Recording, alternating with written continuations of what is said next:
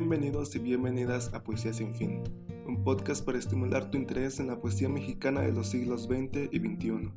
En cada episodio presentamos datos biográficos de los y las poetas, abordamos algunos rasgos estéticos de su obra y leemos fragmentos de sus poemas.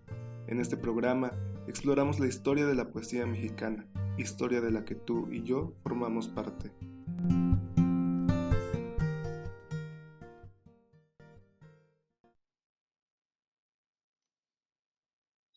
Jaime Sabines, un basado en el texto de América Martínez.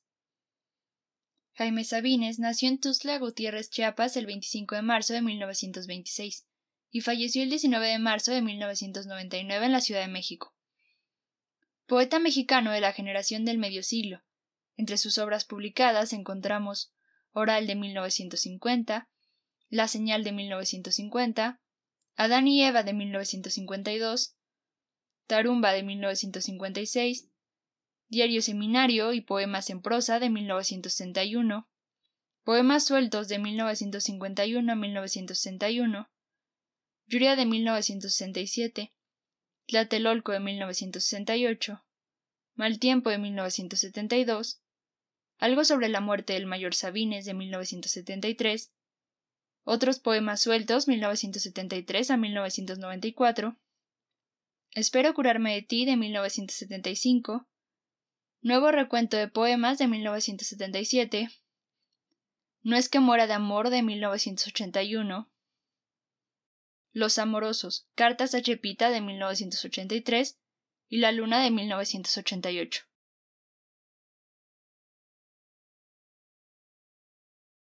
Jaime Sabines empezó en el ámbito de la escritura durante su época de declamador.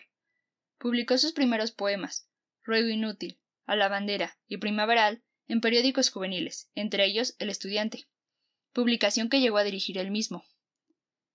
En Me hice poeta, publicación de Pilar Jiménez Trejo, resultado de años de conversación con él, Sabines dice al respecto que empiezo a escribir poemas a los quince años para las chamacas, sin tomarlo en serio, porque cuando realmente considero que me hice poeta fue al venir a estudiar medicina a la Ciudad de México.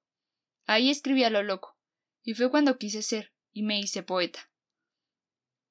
Me acuerdo que en El Estudiante, que costaba veinte centavos, se publicó lo que puedo llamar mi primera crítica literaria, escrita a los dieciocho años. Ahí se decía que yo era un futuro gran valor de las letras chapanecas.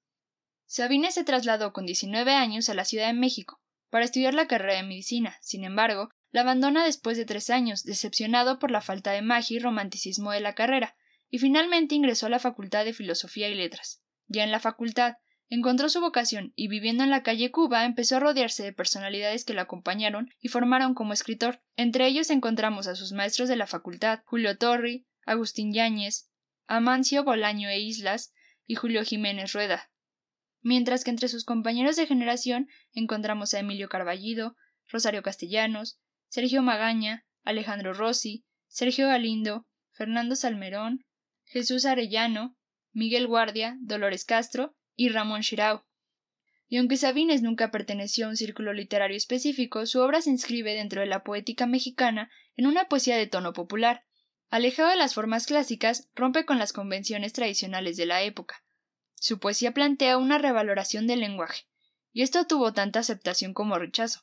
Algunos veían en su obra una gran posibilidad de revitalizar la poesía mexicana, y otros aseguraban que era la degradación total de la poesía y el lenguaje, a Sabines la poesía le permitió crear un espacio de reflexión y diálogo consigo mismo. Por eso no es de extrañar que entre sus temas más frecuentes se encuentren las constantes preocupaciones del hombre, tales como la soledad, el amor, la muerte, Dios y sobre todo el tiempo. Sabines plasma la realidad de manera brutal y utiliza las metáforas no para embellecer, sino para intentar explicar lo que no podremos comprender sin haberlo vivido en carne propia. Marta Irene Jiménez, en su texto la paradoja de la concepción de vida y muerte en la poesía de Jaime Sabines, afirma que, si se observa de cerca, se notará que en la mayor parte de los poemas de Sabines, la vida se ha convertido en algo tan duro y doloroso que más se asemeja a la muerte. Sin embargo, en la muerte los seres parecen haber alcanzado el estado ideal que les permite trascender los límites del tiempo, del espacio, y seguir viviendo. En los poemas dedicados a la memoria de su padre, algo sobre la muerte del mayor Sabines, Nuevamente el hablante acude a la oposición paradójica entre la vida y la muerte, para crear la sensación de presencia, más que de ausencia que la muerte representa. Aunque en las diversas partes del libro se puede descubrir el indudable dolor del hablante ante la irreparable pérdida, y sin duda existe plena conciencia de la imposibilidad material de devolver la vida al padre, en los poemas persiste la voluntad de recuperar y perpetuar la imagen paterna. Acerca de algo sobre la muerte del mayor Sabines, José Joaquín Blanco nos dice que el lector se encuentra frente a un extraordinario y logradísimo caso de poesía brutal. Algo sobre la muerte del mayor Sabines es una lectura desagradable y dura, la brutal descarga con que un hombre doliente arremete con todas sus fuerzas contra alguien, el lector, después de resistir hasta el fondo de la muerte de su padre, como podemos notar en los siguientes versos, mirando su cadáver en los huesos, que es ahora mi padre, e introduciendo agujas en las escasas venas, tratando de meterle la vida, de soplarle, en la boca el aire. Me avergüenzo de mí hasta los pelos, por tratar de escribir estas cosas. Maldito el que crea que esto es un poema. Sabines es un autor complejo y trata muchos temas en su poesía, pero incluso los temas que se repiten en su obra son abordados de diferentes formas en cada poema. La muerte, Dios, el hombre, el amor e incluso la naturaleza se presentan en constante transformación, retratando en cada poema, en cada libro, a un Sabines diferente, a veces melancólico, otras apasionado o incluso temeroso. En Los Amorosos, Cartas a Chepita, nos encontramos con una versión más romántica del poeta. ¿Estoy enamorado en verdad? Yo sé que no es enamoramiento, es amor.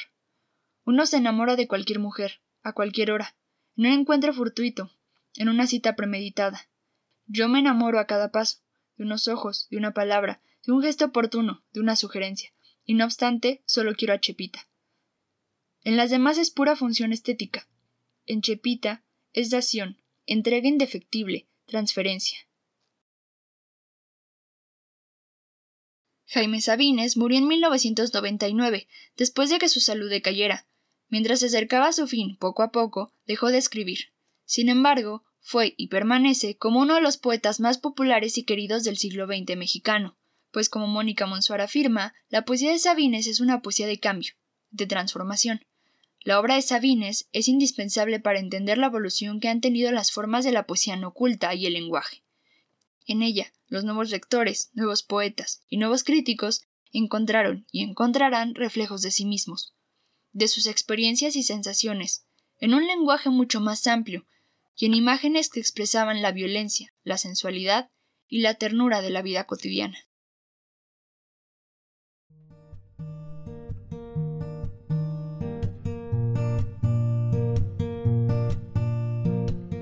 agradecemos tu presencia. En Poesía Sin Fin somos Edith Telles, Gabriela García, Jessica Sarabia y Julián Díaz, con producción de Mauricio del Olmo y coordinación de Alondra Sánchez. Este es un programa del proyecto editorial Piedra Besoar y es posible gracias al programa de divulgación y literacidad de la Universidad Autónoma Metropolitana de Iztapalapa. Se encuentra bajo una licencia de Creative Commons, reconocimiento Compartir Igual 4.0 Internacional. Si necesitas más información al respecto, te dejamos los links en la descripción. Para la musicalización utilizamos Into the Light de AUX Studios. Este programa se graba y mezcla en el programa de software libre Audacity. Acompáñanos en el siguiente episodio. Ama tu ritmo y rima tus acciones.